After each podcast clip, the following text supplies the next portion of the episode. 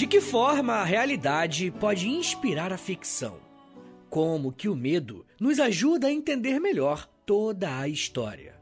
Essas são apenas algumas perguntas que podemos nos fazer quando estudamos com mais atenção a história do Vlad III, mais conhecido como a figura real que inspirou o Drácula nos cinemas e na literatura. Caso não seja do conhecimento de todos, o personagem Drácula é um vampiro, um vampiro bem famoso na cultura pop. Mas ele é inspirado em uma figura histórica real, que foi muito importante em um determinado período da Idade Média. Além de contar a história por trás do personagem, vamos poder aprender também um pouco mais sobre o mundo medieval no leste europeu. Como esse episódio é um pouco diferente, eu conto com o seu feedback lá no Instagram do História em Meia Hora. Deixe o um comentário no post do episódio e me diz o que você achou, demorou? Só que uma coisa que nunca vai mudar, tá bom, gente? É a forma que eu gosto de ensinar vocês, sempre usando fontes e autores confiáveis para basear o meu conteúdo. Todas as fontes que eu usei estão na descrição desse episódio. Bem, o personagem Drácula se tornou popular a partir do ano de 1897, com a publicação de um livro com o nome de Drácula, feito por um autor chamado Bram Stoker. Stoker era um irlandês, mas a lenda sobre a existência de vampiros fazia parte do folclore da Europa Oriental mais especificamente na região dos Balcãs, local que hoje ficam a Albânia, Hungria, Grécia e Romênia. E pode parecer que folclore são apenas histórias fantasiosas que são contadas para a criança dormir, mas ao longo da história, muita gente dedicou uma vida inteira a estudar esses elementos. O professor Felipe Figueiredo, do canal Nerdologia e do Xadrez Verbal, nos mostra que a primeira vez que um documento foi escrito tratando seriamente sobre a existência de vampiros é datado no ano de 1751 onde um monge beneditino chamado Dom Augustine Calmette redigiu o Tratado sobre as Aparições de Espíritos e de Vampiros. Esse documento foi formado a partir de uma série de entrevistas que o monge fez com a população francesa. E é muito interessante ter acesso a esse documento, porque ele nos mostra como que a população tem a capacidade de criar histórias e mitos, mesmo vivendo sob uma religião específica, que nesse caso era o cristianismo. Se o termo vampiro começa a aparecer em textos oficiais no final do século XVII, precisamos ter em mente que esse tipo de história já circulava há um bom tempo. O que todas essas lendas de vampiros tinham em comum era a aparição desse tipo de criatura em uma região específica da Europa, a Transilvânia. Além de inspirar nomes de jogos e animes como o famoso Castlevania, né, ou Castlevania, a região da Transilvânia existiu de verdade, tá? Na verdade, ela ainda existe. Essa região fica no centro da atual Romênia, e o nome Transilvânia significa além da floresta. A partir desse nome, já dá para imaginar que estamos falando de um local mais afastado dos centros urbanos. É praticamente um cenário perfeito para o surgimento de lendas e mitos. Tanto que, se você for na atual Transilvânia, você vai poder fazer uma série de passeios por grandes castelos isolados. Bom, mas voltando a falar de história, um outro nome que podemos encontrar também, falando da mesma região, é a partir do termo germânico Siembenburgen, que significa sete fortalezas. Toda essa área dos Balcãs sempre foi um território muito disputado por diversos impérios. Por conta das várias fontes de exploração natural e pela proximidade com algumas saídas marítimas, dominar aquela área era sinônimo de vantagens econômicas. A história do personagem de hoje se passa no século XV, e nesse período, o seu território pertencia ao Império Turco-Otomano. Mas no ano de 1683 foi conquistado pelo Império Austríaco, ficando com essa posse até 1920, quando criaram a atual Romênia após a Primeira Guerra Mundial. Toda essa introdução e contextualização histórica e geográfica é muito importante para confirmarmos que aquele que deu origem ao Drácula realmente existiu. Como eu sempre gosto de brincar nos episódios biográficos, a história do Vlad começou bem antes dele nascer. Nesse caso, esse ponto é importante porque ele vem de uma família nobre que governa toda uma região. Tanto a figura histórica que inspirou Drácula quanto o seu pai tinham o mesmo nome, Vlad. E para evitar qualquer confusão, eu vou usar o nome deles de nobreza, apenas para fins didáticos, beleza? O Vlad pai era o Vlad II e o Vlad Drácula, o personagem aqui de hoje, era o Vlad III, beleza? Bom, Vlad II era o príncipe da Valáquia, uma província que, ao lado da Transilvânia e da Moldávia, permaneceram autônomas, mas sob o domínio dos turcos otomanos. Isso quer dizer que os príncipes dessas regiões poderiam usufruir de um poder político local, mas deveriam servir ao imperador otomano, pagando impostos e se colocando à disposição para lutar em guerras. E quando eu me refiro a guerras, eu não estou falando de pouca guerra não, tá? Como estamos falando de um período que ainda não existiam estados nacionais, e sim diversos reinos, era muito natural e esperado até que os reinos buscassem a sua expansão através do ataque às outras áreas. E é nesse contexto que o governo de Vlad II está inserido. A história da família de Vlad III era um pouco complicada. O seu pai foi um filho ilegítimo de um príncipe chamado Mircea I da Valáquia. E mesmo considerado um bastardo, Vlad II iniciou uma campanha que daria inveja a qualquer roteirista de Game of Thrones. Por ser um filho gerado fora do casamento, ele não teria o direito de governar. Mas conforme ele foi se mostrando um jovem audacioso, ele iniciou uma campanha de ataque contra os seus meio-irmãos e matou um a um. Até que ele se tornou elegível para subir ao trono quando seu pai morresse. Enquanto Vlad II ainda era um aspirante ao trono da Valáquia, ele e a sua esposa Neasna, da Moldávia, tiveram dois filhos. Bom, o segundo filho do casal nasceu no dia 7 de dezembro de 1431 e recebeu o nome de Vlad Tepes. Existe um debate interessante sobre onde que foi o local do nascimento do pequeno Vlad. Vlad II possuía uma residência modesta na cidade de Zigzoara, lá na Transilvânia, mas não é certo que o seu filho tenha nascido lá. Apesar de algumas dúvidas, a casa de Vlad II, nessa cidade, até hoje está aberta ao público, tá bom? E é um ponto turístico da Romênia para quem quer conhecer onde que o Conde Drácula supostamente nasceu. Bom, mas onde que entra o termo Drácula nessa história toda?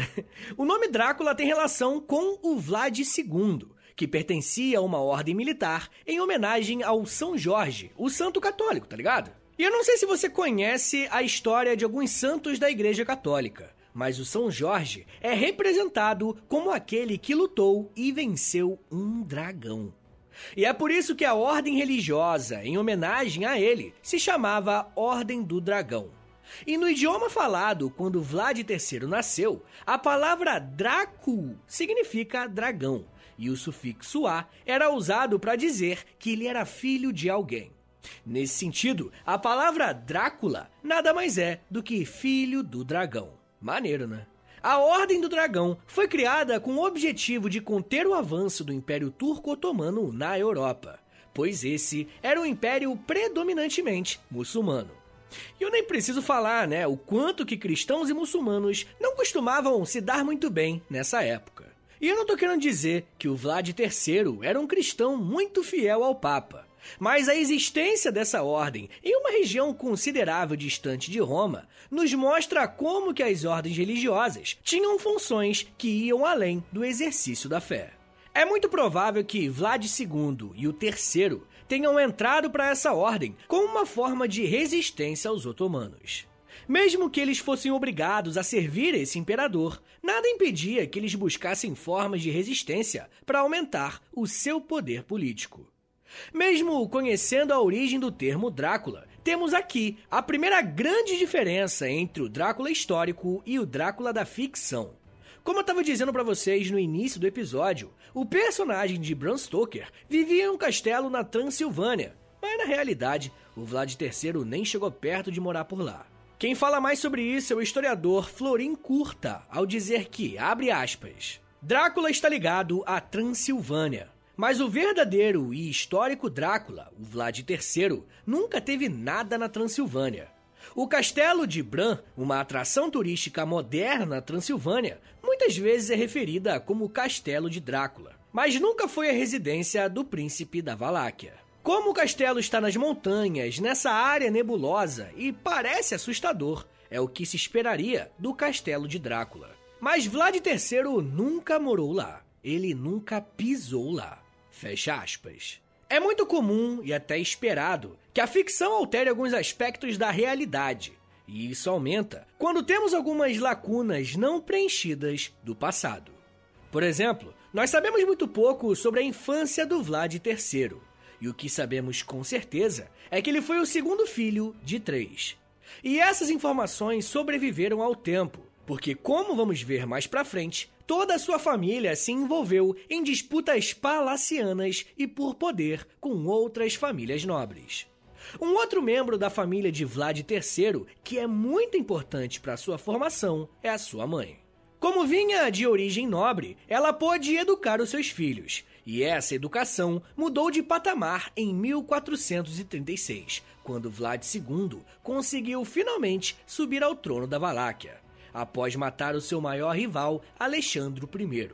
Até esse momento, a família de Vlad III teve que viver sem tantos luxos, mas as coisas começaram a melhorar quando Vlad II assumiu a Valáquia. Com seu pai no governo, o Vlad Drácula começou a ter uma educação e uma forma de viver mais parecido com os padrões da nobreza europeia que estamos acostumados a ver em filmes de época. Além disso, Vlad III também teve os seus encontros com um tutor que lhe daria ensinamentos como, por exemplo, ser um bom cavaleiro. Seu professor na arte da guerra tinha sido um sobrevivente da Batalha de Nicópolis, que foi um conflito entre os reinos da Romênia contra o Império Turco-Otomano. E eu acredito que tá dando para perceber que o inimigo número um dessa região eram os turcos, certo? Não era incomum que, podendo regular algumas regras na Valáquia, Vlad II precisava prestar contas e pagar tributos ao sultão. Inclusive, foi através de uma dessas tratativas que o Vlad II precisou ter com o líder dos otomanos que as coisas com o jovem Drácula vão começar a ficar bem complicadas. Por volta do ano de 1442, Vlad II foi chamado pelo sultão Murad II para a capital do Império Otomano, para uma reunião com os líderes locais. A questão é que isso não passava de uma armadilha. Vlad II foi convocado a ir para essa reunião com dois dos seus filhos, Vlad II e um outro chamado Radu. Chegando na suposta reunião, os três foram feitos de reféns e Vlad II recebeu uma intimação. Ou ele ajudava os otomanos em uma guerra, ou os seus dois filhos seriam mortos. O que estava rolando, gente, é que os reinos da atual Hungria estavam se levantando em uma luta pela independência contra os otomanos. Vlad II até era aliado desses reinos e, com certeza, teria todos os motivos para se aliar aos revoltosos. Mas ele não contava que os seus dois filhos seriam presos. Quem explica com mais detalhes a estratégia do Império Otomano é a professora Elizabeth Miller, ao dizer que, abre aspas, o sultão manteve Vlad e o seu irmão como reféns para garantir que o seu pai, Vlad II, se comportasse na guerra em curso entre os otomanos e os húngaros. Fecha aspas. Vlad II foi obrigado a aceitar a situação e se dispôs a lutar na guerra no lado dos otomanos, no lado do império que tanto oprimia a sua família. A contragosto, ele foi para o campo de batalha para que os seus dois filhos ficassem em segurança. Mas o que não tinha como ele saber é que a partir dessa decisão, um dos seus filhos seria lembrado por toda a história, mas o custo seria muito alto. Eu ainda quero falar mais sobre como que o Vlad III finalmente subiu ao trono e por que que o nome Drácula é tão famoso até os dias de hoje. Mas me dá um minutinho aí, tá, gente? Que daqui a pouco a gente volta e eu falo um pouco mais sobre vampiros, pescoço, reinado, violência e medos. Segura aí, que é um minutinho só.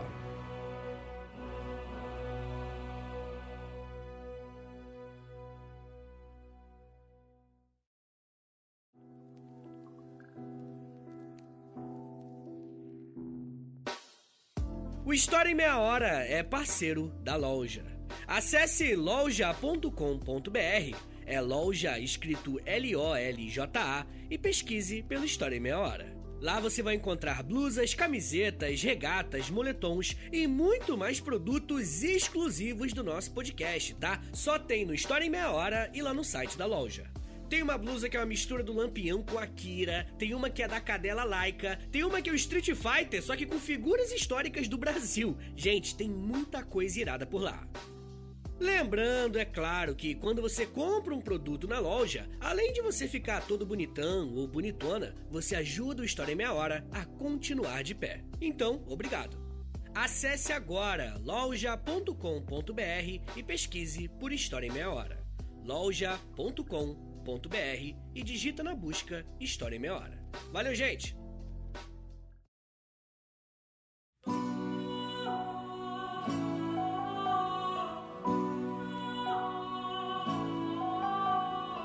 Abre aspas. Mas naquele instante vi que o corte sangrara um pouco e que o sangue estava escorrendo por meu queixo.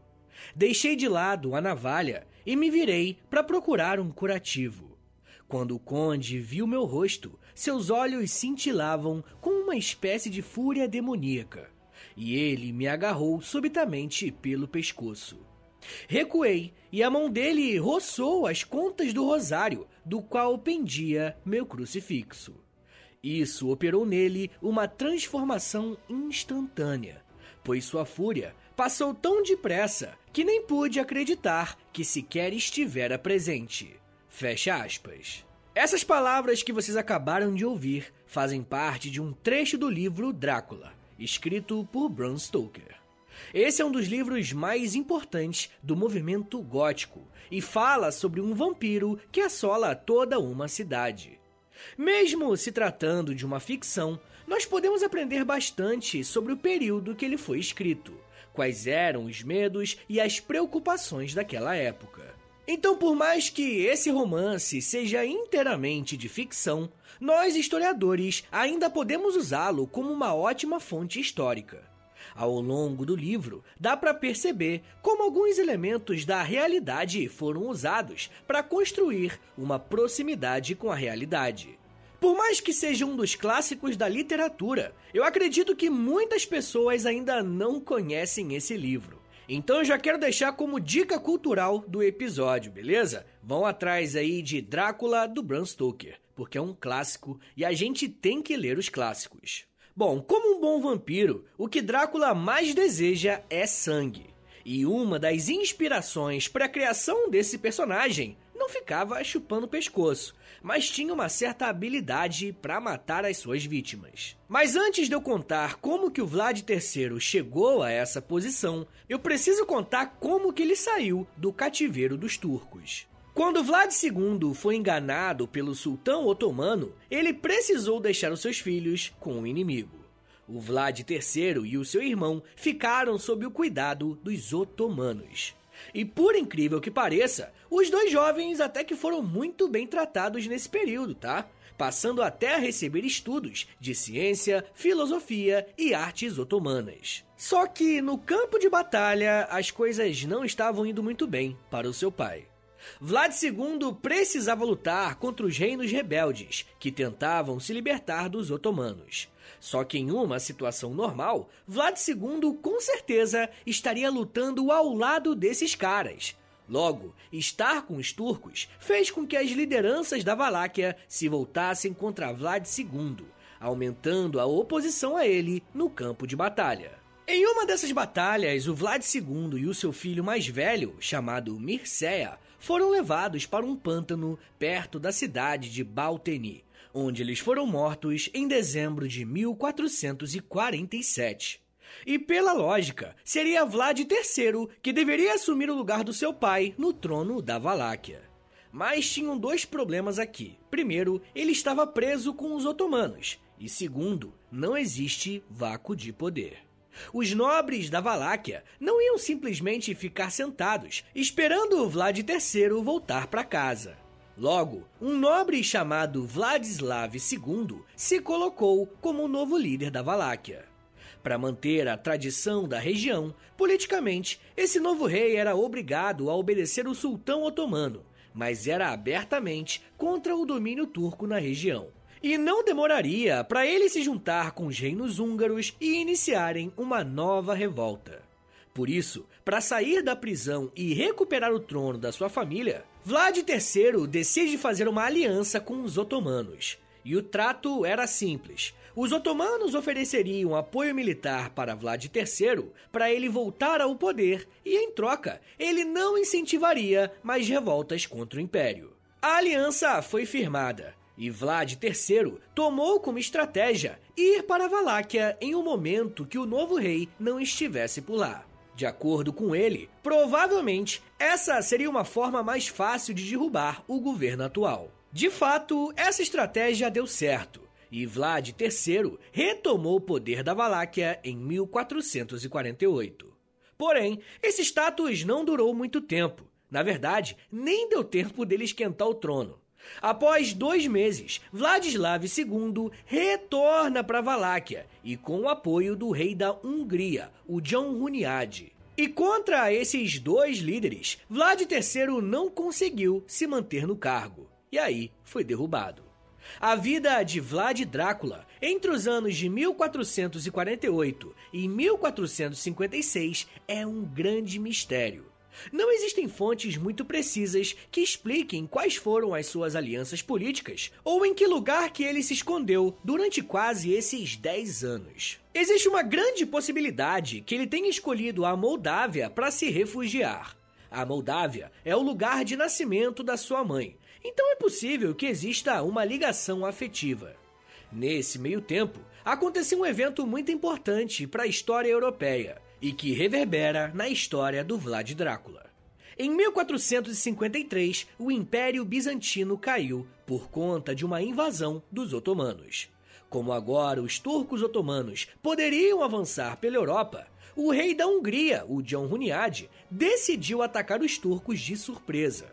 E é a partir desse momento que vemos Vlad Drácula de volta ao cenário político, a partir de junho de 1456. Foi nesse ano que Vlad III liderou uma pequena milícia de nobres boiardos, húngaros e mercenários romenos contra o seu grande rival Vladislav II. Nesse ataque, Vlad não só teve sucesso, como também teve a satisfação de matar seu inimigo mortal em combate corpo a corpo. Com Vladislav II fora da jogada, Vlad Drácula pode assumir o trono da Valáquia mais uma vez. Tendo uma segunda oportunidade no governo, começamos a ver o porquê do nome Vlad Drácula ter sobrevivido por tantos anos ao longo da história. Uma de suas primeiras medidas à frente da Valáquia foi interromper o pagamento de impostos para o Império Otomano. Essa era praticamente uma declaração de guerra, uma vez que era o pagamento desse imposto que garantia a paz na região. Na verdade, paz é uma palavra que estava em falta no vocabulário do Vlad Drácula.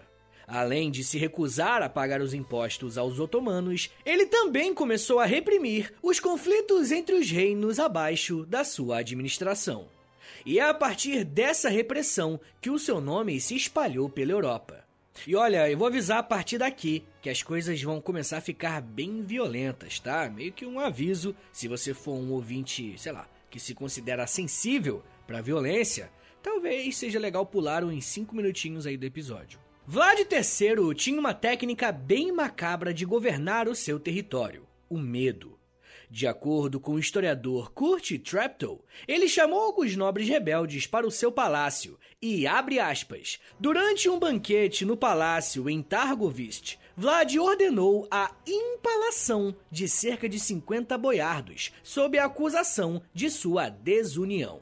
Fecha aspas. E eu não sei se você sabe, mas o empalamento é uma técnica de tortura em que uma trave de madeira é atravessada pelo corpo da vítima.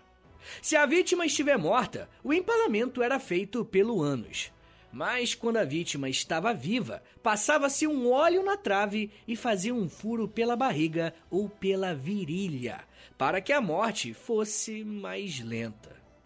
Vlad III passou a ser conhecido como alguém que fazia isso contra os seus adversários políticos e contra também os seus derrotados em campos de batalha. Por isso, um de seus nomes passou a ser Vlad o Empalador.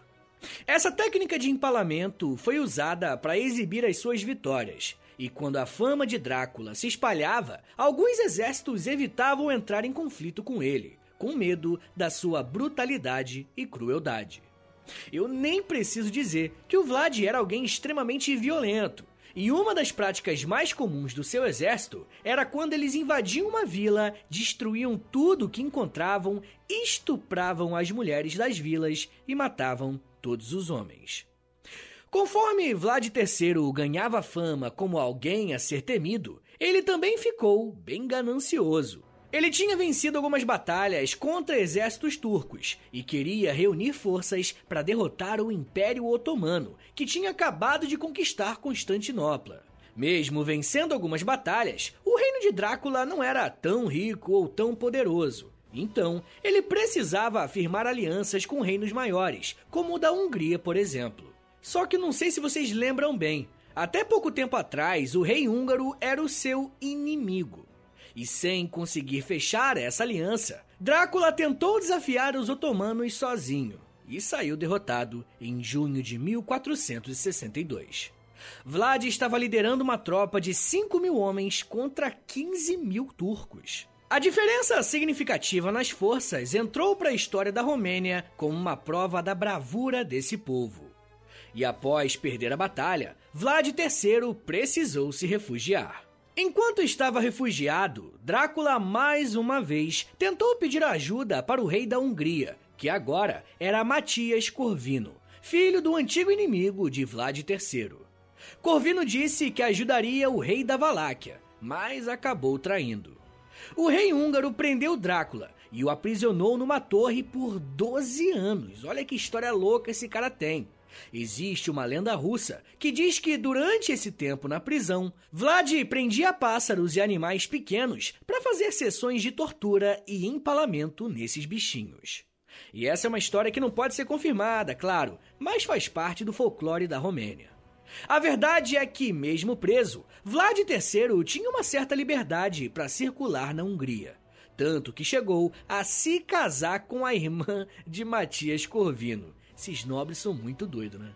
Vlad III recebeu a sua liberdade da corte húngara em 1476 e retornou ao seu trono, onde ele voltou a empreender campanhas militares contra os turcos. Porém, Drácula foi morto em batalha no dia 14 de dezembro de 1476, lutando até a morte contra os turcos.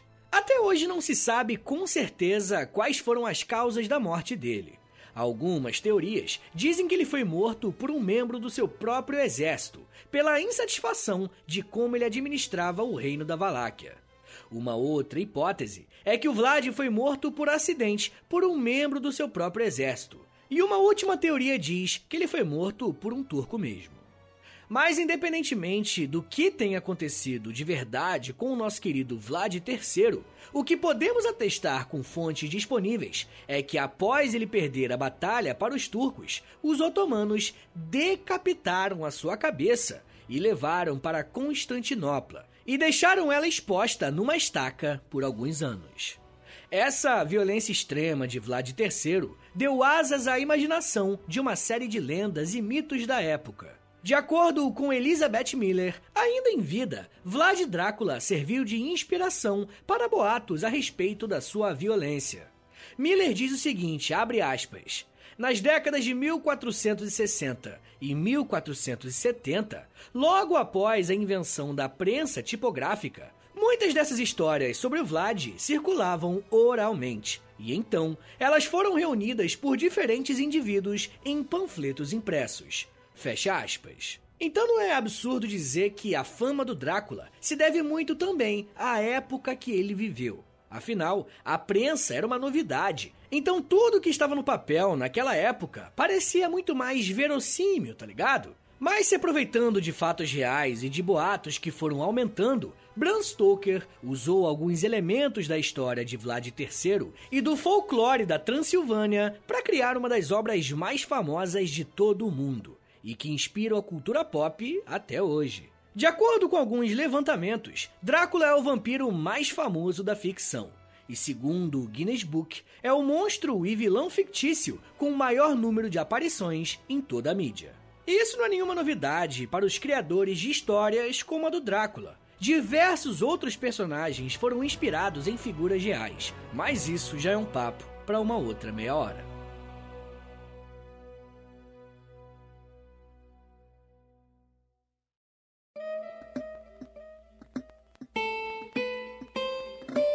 Senhores, obrigado por terem ouvido até aqui. Meu nome é Vitor Soares, eu sou professor de História e você acabou de ouvir o História em Meia Hora. O tema é bem legal, ele é meio diferente, né? Me dá o seu feedback, pode ser? Deixe lá no comentário do Instagram o que, você achou desse episódio. Pô, queria mais coisas desse tipo, ou não, né? Tentei misturar cultura pop com história, não ficou legal. Também dá o feedback também negativo. É importante, tá bom? É, e uma outra coisa que é mais importante ainda é compartilhar esse episódio, rapaziada. Posta lá nos stories do Instagram, e aí se me marca no arroba História Meia Hora, ou você pode postar no Twitter também, e aí me marca no arroba H30podcast, que aí eu já te agradeço, beleza?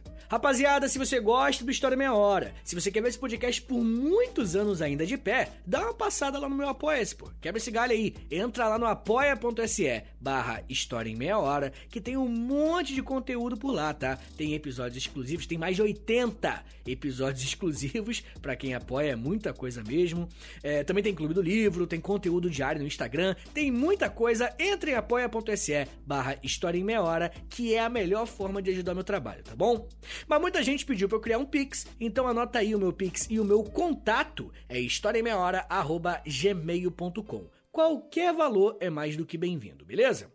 Rapaziada, uma coisa que é importante lembrá-los também é que o História Meia Hora tem a parceria com a loja, beleza? É loja é o seguinte, se escreve assim, ó, L-O-L-J-A.com.br. Entra no site deles, escreve lá História Meia Hora, que aí vai aparecer a nossa lojinha, tá bom? E claro, né, quando você compra um produto lá na loja, você também ajuda o podcast, tá bom? Agora um favorzinho que não custa nada, isso aqui é de graça. Rapaziada, vocês estão ouvindo aí esse episódio bonitinho aí, ouviu, se divertiu, aprendeu. Nossa, o Drácula, que doideira. Clica, dá essa moralzinha, é clique, é, é, é dedinho, é um minutinho da sua vida que eu tô te pedindo. que é, o, é o seguinte, seguinte, dá cinco estrelinhas aí pra gente, por favor, na avaliação. Você tem que ir no perfil do História Meia Hora aí no Spotify. Aí depois você clica em seguir e aí depois você clica no sininho, tá bom? Que isso vai fazer toda a diferença para mim. Tá bom, gente?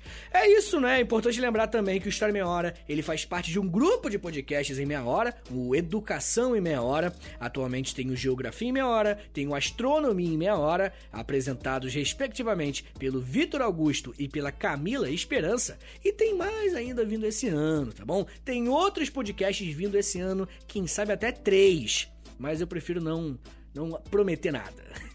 pelo menos um vem, isso eu prometo. Um pelo menos ainda em 2022 tá no ar.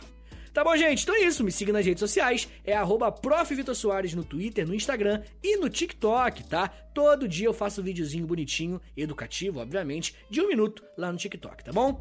É isso, gente. Muito obrigado, um beijo, até semana que vem! E valeu!